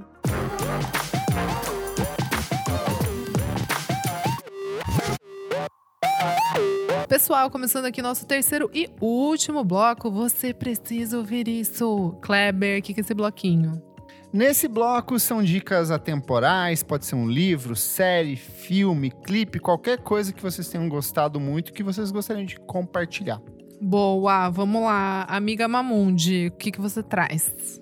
Eu trago um livro que tá sempre na minha cabeceira, que se chama Gravando, que é do Phil Ramone. E então, pra você que tá ouvindo o podcast que gosta de música, tem os bastidores da música. O Phil Ramone, que era um fera que ficava no estúdio. E de repente ele começou a interagir com arranjadores, trabalhou muito com Quincy Jones, foi o primeiro cara a microfonar as coisas do Bob Dylan. Tem umas Uau. histórias dele também falando de como é micro, como é fazer às vezes um puta evento para um artista que é de um microfone só, é, essas aventuras todas. Então recomendo para você gravando Phil Ramone. É, não é só um livro para quem gosta de técnica, porque ele fala muito ah, usei microfone X e tal, mas eu acho que para quem gosta de história da música acompanhar esses momentos clássicos. É isso. Muito Bom chique. demais. Soraya, o que você traz, amiga? Gente, olha, o trabalho não está me deixando ser uma pessoa um pouco normal e consumir coisas para o meu entretenimento apenas. Letra de música, Soraya. Tô falando, vai sair um feat daqui, só que eu só assino, porque a voz não ajuda. Mas eu vou então indicar duas séries que eu estou assistindo. Eu juro que eu sou uma pessoa normal, mas é Caso Evandro, da Globoplay. Uau! Tá na lista, vou Ah, mas Você começar. não ouviu o podcast? Ah, não, o podcast do Ivan? Não. É. Eu comecei a ouvir Ai, depois. Deus. O Kleber é o maior fã. Eu Eu, nem sabia o que existia isso. Sou Evander, credo. Ai, que horror. Mas, gente, fica a dica pra quem quiser acompanhar com o podcast ou sem, porque apesar do tema pesado, é uma série que foi muito bem construída, é, tem uma pegada de narrativa fluida e vale também porque é o primeiro podcast brasileiro que foi adaptado para a série. Então, vamos presti- prestigiar Boa. o produto nacional. E falando Ah, em produto nacional também, Quanto tempo você levou pra odiar, eu não vou falar o nome da pessoa, o D? o parente, Misterioso. ah, cinco É. minutos. Ele é muito cinco minutos do primeiro episódio. E vai sair cine- cinemático especial também, já aproveitando o Jabá, vai sair cinemático especial de Caso Evandro. E também Dom. Ai, fala pro Carlos Merigo me convidar, porque eu tô assistindo e eu ouvi os podcasts. Não, o Kleber eu é muito, o Evander todo, é muito. Amigo, eu sou eu paranaense, falar. eu vivi o Não, mas caso é do sério, ele sempre fala disso, desde, desde antes do hype de, de tudo. Ele, primeiro episódio, ele já virou, eu nem sabia o que, que era esse negócio. Vou sério. falar porque a gente vai gravar amanhã. Então já vou mandar o Uau. Pro chat. Sim. Anota, anota. A gente vai sair desse podcast, ó, é, emitindo nota fiscal daqui a pouco, de tantas coisas que eu... Nossa. E eu também. Não, Soraya não está de bobeira. né? Gostaria de avisar de você. Networking Emitindo é assim. NFs. Mas É eu também isso. vou indicar Dom, que é a primeira série brasileira feita pela Amazon Studios. Então é a primeira original Amazon Studios. E aí? Tô curiosa, e aí? É bom? É, é uma boa O produção. ator é O gostoso. Gabriel Leone está fantástico. Tá bem gato, assim, viu? é bizarro. Mas aí tem que assistir o resto, ou amanhã, já depois, terça, quarta-feira. A partir de terça ou quarta, você pode entrar no b9.com.br e ler a minha crítica sobre a série. Boa. Mas Dom é uma boa, uma boa produção, sim. O Gabriel Leone está maravilhoso. Nossa, e- gato. É a história do- também, Gabriel Leone. Bandido Gato, né? Amiga. Eu confesso que eu não lembrava desse cara pelo Rio de Janeiro. Ô, louco. Ô, Eu eu- louco. sabe quando eu tinha Quem assim, na assiste mente? novela das seis tá ligado, das sete É, ali. Eu tinha na mente, assim, essa história do bandido gato, bandido gato, mas eu não, não lembrava do- do- da história mesmo, assim. Mas é isso. Coisas. Gabriel Leone, se quiser entrar aqui em casa me assaltar, pode entrar, deixa aberto aqui. Ai, que horror. Vamos lá, então. É... Amiga Elô, o que você traz? Bom, eu estava ouvindo uma design essa semana e daí eu lembrei de um uma uma série, sei lá, no YouTube, eu não sei, uma série que chama Against the Clock, que eu não sei se eu já dei aqui. É muito boa, É muito série legal. da Fact, gente. Série da Fact, a brisa é, eles pegam produtores que precisam fazer um- uma música, ou sei lá, enfim, uma brisa em 10 minutos. E é, tipo, contado. perfeito. É Você muito vai lá e bom. Teve Bad Sister recentemente, Teve Bad Sister né? recentemente, teve o Mind Design um tempão atrás, é muito legal dele. Teve a Yaedi, teve o Shlomo, teve Tom Misch. Nossa, daí a AD Um é de gente. muito bonitinho. É muito legal. Porque ela pega o caderninho de anotações dela e ela faz a letra em cima, senão era muito fofo. É muito legal. E é muito legal ver como cada um desses artistas produzem, desmistificar também um pouquinho essa questão que você acha que o cara vai estar com um monte de equipe, todo foda lá, e na verdade ele tá Não. com o Maczinho dele. O Tom Misch, pra mim, foi muito babado. E também nesse processo eu descobri que ele estudou violino desde os seis anos, então ele é uma pessoa super. Enfim, tipo, mega musicista, né? Que às vezes a gente também não sabe. E daí, nesse processo de ver ele produzindo, você vai entender um pouquinho também do, da jornada, né, da pessoa, a maneira que ela escolhe produzir. É muito legal. Você não fica irritada porque não dá pra ver a música no final? Tipo, É é, só uma amostra? Dá muita raiva às vezes. Um tipo, pouquinho. Nossa, eu quero ver essa música inteira. e, tipo, nunca sai, sabe? Não vai sair o caso. Mas eu acho, é, tipo, raramente sai algo, tipo, muito fora da curva, né? Porque é só pra. O, o Forte, que a Marcelinha ama também, ele tem uma participação nessa e ele faz tudo no vinil, assim. Ele faz o sample no vinil e aí depois ele vai Acabou. picotando e vai encaixando. Esquece. É uma delícia. Assim. não vi o dele. Famoso ainda. esquece. Famoso esquece. Enfim, gente, Against the Clock, só jogar Boa. no YouTube, vai ter um monte de artista, escolhe o seu favorito. É muito divertido gastar uma bela de uma brisa vendo isso, é isso. Lacrou, Klebs, o que você traz? Vamos lá, vou começar. Hoje eu estava conversando com o maravilhoso João Brasil, que gostou muito do nosso podcast sobre ele produtores. ouve? Ouviu? Ouviu, ouviu Meu o podcast com o Dudu! Marotti, falou que gostou. Que E honra. ele veio compartilhar um projeto novo dele que vai sair muito em breve, que provavelmente a gente vai divulgar aqui. e aí eu lembrei que ele tem um. Todo mundo conhece o João Brasil por conta do hit Michael Douglas, Ninguém Mais Vai Dormir. Conhece ele pelos mashups. MTV, conhece Ai, que ele- gatilho agora. Que gatilho agora. Ó. Conhece ele pelas festas deliciosas que ele fazia, assim, assim, que deixava a gente virando a noite lá num funkão, num funkão indie. Mas em 2013 ele lançou um projeto paralelo que eu acho maravilhoso, que é o Rio Choque. Vocês lembram desse projeto chamado Rio Choque? Eu não que é lembro um por nome, hein? De quatro faixas que tinha a música Moleque Transante. Nossa, isso é um clássico. Clássico! Hit. Galera zoa, né, mano? Galera- o João já teve banda com a, com a Letrux, cara. Tá ligado? Genial. Eu. Eu gosto da pugliese, da maionese lá também. Eu gosto bastante. Eles E são aí feras. tem. Tinha, é, é- é uma colaboração dele com MC Sabará e Dani, que é uma cantora. Essa galera que faz esse funk melody bem melódico mesmo, com uma voz muito gostosa, tipo pique anos 90. Aí ele vai pra uma batidinha que é meio house, mas é meio future R&B, future funk, que era bem na época que o Disclosure tava estourando ali com o primeiro disco de estúdio deles. Então são quatro musiquinhas deliciosíssimas e um clipe divertido pra você assistir. E minha última recomendação é um desenho que tem na Netflix que eu gosto bastante, que se chama Close Enough, ou em português ficou sem maturidade para isso. Eu acho que eu já trouxe a primeira temporada quando saiu, saiu a segunda agora e a segunda temporada é excelente. É dos mesmos criadores do Apenas um Show do Cartoon Network e ele conta a história de dois de um casal de pais jovens que tem uma filhinha jovem e que eles são é, classe média baixa. Eles dividem. é, são pessoas mundanas que dividem apartamento com um casal divorciado. E aí, como tudo que acontece no apenas um show, situações comuns do cotidiano são levadas à milésima potência dentro do roteiro dessa série. E aí tem é, casos brilhantes, como o papai bombado, como a mulher que fica grávida de Lúcifer e como Uau. o tráfico infantil de molhos no- na escola, assim. Então tem Entendi. muita referência. a você vai amar, porque tem muitas referências a coisas tipo filmes dos anos 80 e 90, citações a séries, citações a livros, a discos, coisas do universo Divertido. indie. É muito divertido, é muito engraçado e o roteiro dessa segunda temporada tá Nossa, eu excelente. quero ver. Eu sempre me E- pergunto se os cogumelos são desidratados ou se eles são naturais.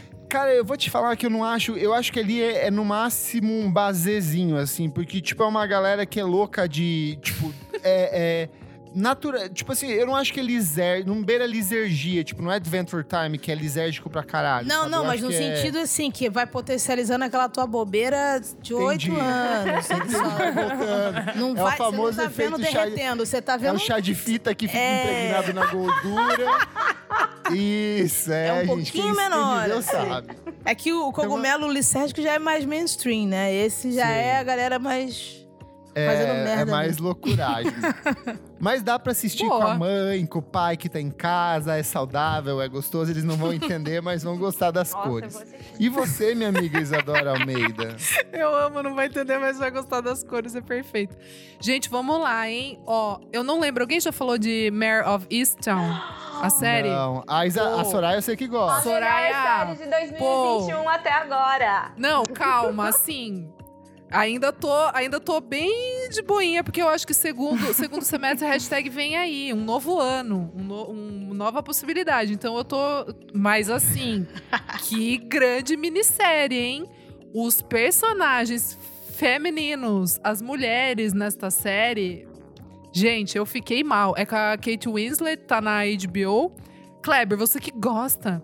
É, é uma detetive, né? Numa cidade pequena ali, pacata, que não acontece Mistério. nada. E ela é super. Crimes. Vai, ela é super importante no sentido de que ela conhece todo mundo. Meio que todas as coisas acabam esbarrando nela. Coisa de cidade pequena ali, aquela, aquela pacata. E aí rola um assassinato, e aí é que a história vai se desen- desenrolar e desenvolver. Mas assim, atenção, muita atenção pra todas as mulheres, assim, tipo, todas as falas, assim, é, é- é muito, eu achei muito interessante os diálogos de cada uma que você sente umas coisas, assim, dá meio uns gatilhos de umas coisas que você fala, nossa, eu vi minha tia, minha mãe, minha avó, minha, eu, sabe, assim, de, sei lá, achei muito, muito louco realmente isso. E a trilha indizeira, Elo, elas vão num show da Mannequin Pussy, cara, com o Boy Uau, Genius. Boy Genius, Boy vai ter show do Vou Boy ver, Genius. agora você me a convenceu. filha, a filha da detetive curte Boy Genius, Ah. daí toca Phoebe Bridgers enquanto ela tá paquerando a outra menininha. Então Phoebe assim, Bridgers tá gente, paquera. Phoebe Bridgers, tem Julian Baker, daí rola um Mr. Brightside no bar ali, com a Ah. galera Bora Festa. Claro. Tipo, gente, a trilha sonora eu achei assim. Maravilhosa. Maravilhosa. Eu só não vou assistir agora, amiga, porque eu tô esperando a HBO estrear o streaming deles pra eu matar tudo, porque vai tomar no cu o serviço É uma bosta merda. eles têm É uma dia. Tomar no cu.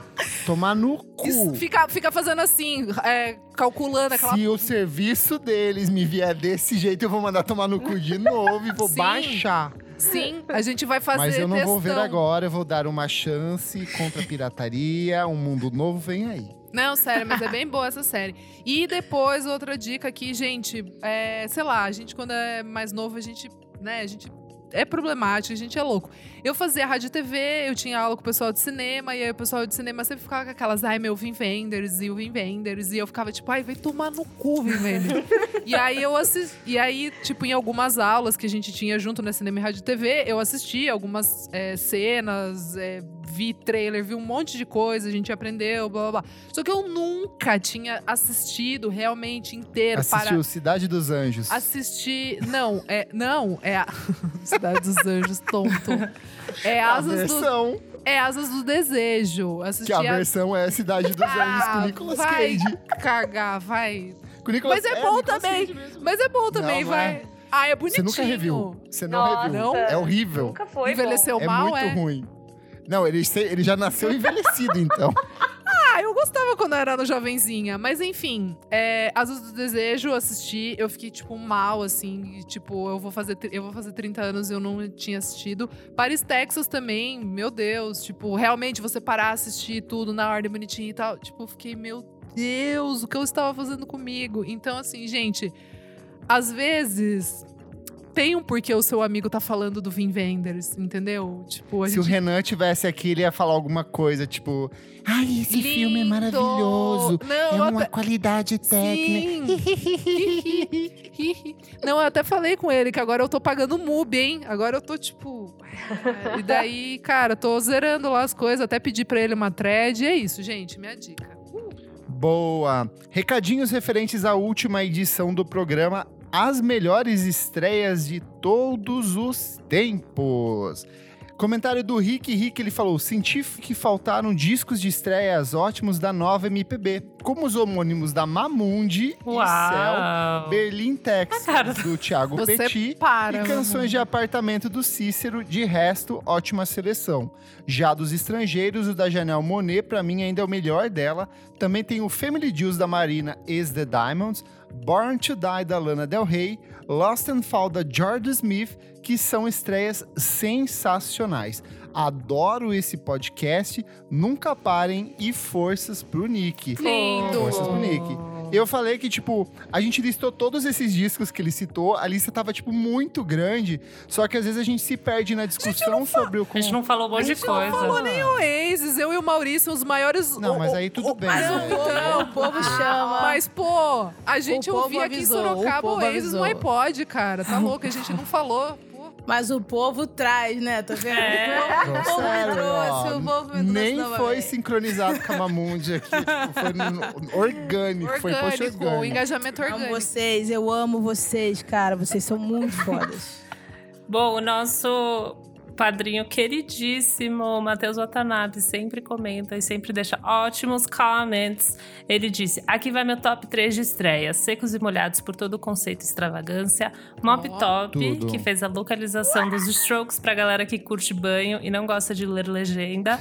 e por último, o Parachutes do Coldplay, que existe uma legião de ex-fãs que ainda Bonito. esperam por um novo álbum com a cara do Discão. primeira.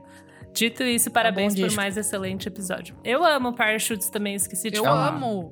Pesado. Delicioso disco de rock sapatênis, assim. Cara, posso contar disso. uma história aqui rapidinho, uma resenha? vontade. Não, à vontade não. Até um gole aqui. Não, é, eu lembro que quando eu vi Mop Mop Top pela primeira vez, eu fiquei muito chocada. Eu Falei, como assim? Como assim? E aí, óbvio que aquilo era um- uma coisa. Os Strokes tá saindo do negócio, eles Isso. estavam entrando. E aí fi- comecei a virar meio que uma Mop Topzera, assim. Eu sou uma Porque eles tocavam. Eles tocavam. eles tocavam nas lonas. É na lona, tipo, as lonas muito caídas, eles estavam tocando. E aí eu comecei a. a não, não seguir, mas eles abriram um show do Kine aqui em 2007. Eu fui, eu tava. E aí eu São falei, Paulo. mano, eu vou entrar nessa porra desse show, não tem dinheiro, eu vou. Fui pra Fundição Progresso. Não, fui pro Hotel Hall, que era onde eles iam fazer, na Barra. E fiquei vendo a passagem de som e conheci Rodrigo, que era o guitarrista. Aí ele falou, não, a gente tem ingresso, pô, você é mó fã, você tá sempre. E me deu dois ingressos pra Meu ver o show do Kine. E é muito louco, assim, porque aí, enfim, fiquei lá uma ptoseira, o, o show do Kine foi foda pra caralho Foda. também, porque naquela época era tipo assim, um estrondo, né? A estrutura que os caras tinham. Passaram-se os anos, eu conheci o Paul Ralphs, que é o cara que dirigiu e fez a produção do Mop Top, assim. E aí eu falei, caramba, velho, que, que disco bom, que sonzeira e tal. E aí eu fiquei chegando a essa conclusão de que quando você é muito apaixonado por um som e ele está acontecendo, que é o que acontece muito dessa geração, Sim. quando o artista baixa, você baixa junto, assim. Porque você perde seu, sua referência, né? Mas é um disco super clássico aí, você ouvinte, ó. Mop Topzera. Cara. Eu tinha uma camisa. Liam Gallagher já usou uma blusa do Mop Top, Cara, inclusive. você acha porque que ele achou já, maneiro. já mesmo? Você acha que eu já. Mamundo, você não tá entendendo? Eu sou eu e o Dota, a gente tenta fazer o revival do Mop Top faz uns, uns três anos que a gente. Oh, mas vamos tentar aí fazer o Mop Top. Eu já tive uma música dedicada do Mop Top num show, que foi logo que eles lançaram o segundo Ah, disco. foda! E eu gostava muito daquela música Mal Cuidado. E eu fiquei o show inteiro pedindo Pedindo? pra Mal Não Cuidado, pedindo. E aí eles pararam no final do show, assim, antes da última música, Meu eles falaram. Te xingaram. Mal cuidado pro menino que ficou pedindo a noite inteira aí. Gente, vou me expor também, vou me felizão. expor. Chique, não pedia pra chique. tirar foto com ninguém na porta do Via Funchal. Eu acho que era Coldplay, não lembro. Eu vi Mário Mamed, baterista, e eu falei, posso tirar uma foto? Olha aí, ó. Só, Muito. só as Mop Só os Topzera. Mop Topper, cara. Depois eu mostro a foto pra vocês. É isso, hein? Ai, nem vamos, nem vamos ler mais comentários, fechou Tá aqui, já tá ótimo por hoje. Marcela Vale, Mamundi, rainha, princesinha do pop soul R&B indie conceitual de Copacabana e do Rio de Janeiro, do Brasil, exportação. Assistente de AR da, da Universal Music. Tudo. A mulher, a que compõe, a que toca, a que dita, aponta direções, duplamente premiada no Prêmio Multishow, a que faz e acontece. Gente, Suas redes sociais, seu serviço, onde as pessoas te encontram, te ouvem, fique à vontade. Eu tô muito feliz de estar nesse podcast porque conheço o Kleber há muito tempo. O Kleber sempre foi um moleque maneiro, que sempre ouviu várias paradas. E a gente nunca teve essa coisa de ficar babando o ovo. A gente tá sempre ouvindo muita coisa. E eu até mandei pra ele que eu fui, eu tô fazendo uma pesquisa desses 10 anos de carreira, que, enfim, em março de 2022, fazem 10 anos que eu lancei. E era uma gastação, a galera meio assim, os textos beirando ali a misoginia, criticando, metendo pau. E o Kleber sempre foi muito muito ouvido aberto pra sacar as coisas, Soraya também, enfim, todo aquele bonde ali. A gente a gente trabalhou muito pra estar aqui hoje, então você que tá ouvindo esse podcast aí saiba que estamos aí há anos, né, fazendo parte dessa indústria de de qualquer forma, eu falo isso assim, pra onde eu vou, assim, é natural o, o ano passar e a gente tá aqui, né? Porque não quando você entende música de fato e toda essa máquina girando, você sabe que não é tão rápido assim. Então eu queria te agradecer e esse podcast é foda, sou fã de vocês assim e que vocês fiquem aí na vida dos próximos, né? Tem a geração que a gente admira e tem a geração que quer admirar a gente agora, assim. Então, vamos ralar, tem muita coisa pra fazer. Vocês são foda Tudo. demais. Soraya, eu sou Parem. sua fã. Soraya no BBB, hein, Soraya? Chama! Meu Deus, o Soraya no BBB. Agora eu gostei Soraya no disso. BBB, caralho. Eu vou Meu sonho, levantar. Boninho, só chamar. Cara, eu vou levantar essa hashtag aí. Uma coisinha, vocês Sai assistiram Cruella? Não, Cruella ainda não. Vocês não viram Cruella? Minha dica, minha dica Ah. pós aí, ó. Cruella, Cruelinha. Vou ver. Disney tá mandando brasa, minha Ai, eu gente. quero assistir, mas a dona É Disney isso. não deixa, né, assim... Eu paguei Ah lá, 70 pratos pra ver Cruella. Mas eu queria ver, falei, meus Tá fãs me certo. ouvem, É eu trabalho aí. pra eles, eu é vou ver. Cruella. é foda-se. sobre isso. Eu amei. Ah, é, não, é isso. Me achem no arroba Mamundi. Falei a Bessa, enfim. Exatamente. Arroba Mamundi. O Google vai te consertar. Tá certo. Soraya, que está cada dia mais presente aqui no nosso podcast, quero gravar um Clássicos VFSM com a senhora. Olha, papo. Vamos marcar esse programa. Grande ídolo aí da um nossa geração. Que não seja do Oasis. Ah, Ah, não, não. Quando tiver especial Graças a Oasis, eu venho. Fica à vontade aí. Bom, gente, daqui a pouco eu tô participando como, né, conselho do podcast já, pessoa física. Vamos levar esse podcast lá pra família B9, fazer dinheiro. Chique. Bom, Ei, estamos aqui. estamos aí em todas as redes sociais como Sou Alves, falando de BBB, no caso No Limite não, porque flopou. Ô, flopou, Ai, hein? BBB Depois de sim. conversa. Depois de conversa. Produto ruim. É. Produto ruim. E estamos também com conteúdos no b9.com.br, cultura, tecnologia e outras coisinhas más. E toda semana no Cinemático comentando o que tiver de em alta nos streamings da vida, porque não tem cinema por causa da pandemia, nos streamings. Tem podcast, tem cinemático de Mare of Easton, podem ouvir. Uh, vou tá dando play, Ah hein? E vai ter aí nas próximas semanas as dicas também de Caso Evandro, Dom. Então leiam, ouçam, não xinguem. Eu sou arroba Kleberfac no Twitter e no Instagram. Dicas diárias de música todos os dias, no comecinho da manhã, para você começar a semana gostoso. Essa semana eu tô fazendo um resgate dos principais lançamentos de 2021, desse primeiro semestre, que vai culminar na minha lista de melhores do meio do ano, que sai na próxima semana. Sim, já estamos no meio do ano, gente, pelo amor de Deus. Graças a Deus. Então, me segue aí, arroba Kleberfac tudo. E a segue também no twitch.tv barra Kleberfac, onde eu devo fazer um setzinho muito em breve. Eu sou arroba Elocliver no Insta e no Twitter e arroba Revista Balaclava também lá no Instagram, pessoal. Essa semana tem uma surpresinha lá na nossa loja, muitas coisas babadas e a revista também está disponível lá na loja por apenas 10 reais, pessoal. É isso. Um beijo. caro. Não é caro, tá bom? Se você fosse assinante, você ia receber em casa, mas não é, né? Então fazer o quê? A Dorinha recebeu, né, Dora? Eu, eu recebi, maravilhosa. Essa aqui, vocês É verdade. Ah, Terno Reiner. hum, quem compra vinil Tá no ganha. rei, ele apoia. É, Tá bom, whatever. Terno. Reiner é muito bom. Gente, finalizando essa palhaçada boa aqui. Mamude, eu amei, hein? Sou sua fã, menina. Eu amei Foi que você tudo, veio. amiga, muito Foi obrigada. tudo, É nóis, mesmo, Foi Não, adorei. Fabrício, Nery, você que tá aí caladinho com essa roupa, você que deve estar num barco aí nessa foto. Curtiu? Foi bom? Um beijo pra você, vocês aí, os padrinhos, os- as madrinhas. Maravilhosa. Ouvinte. Olha só, só quem participou Soraya, hoje. obrigada, minha amiga. Eu amei também. E eu sou arroba Almeida Dora no Instagram, Almeida Dora Underline no Twitter. É, gente, passa lá na Veneno, veneno.live, ouviu meus programinha de rádio lá. Alone Together, teve bastante convidado legal. O último foi o César Vita, bem legal, babadinho. E é isso, um beijo. Não esquece de seguir a gente nas nossas redes sociais, arroba podcast VFSM em tudo. Apoie a gente no padrim.com.br barra podcast VFSM.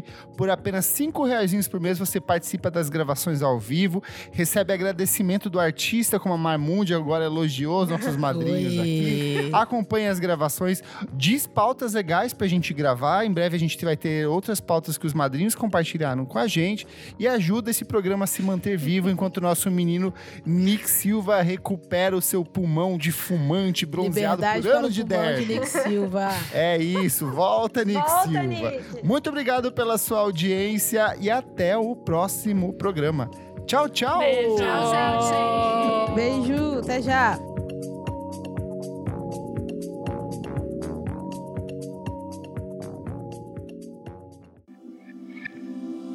Esse podcast foi editado por Nick Silva.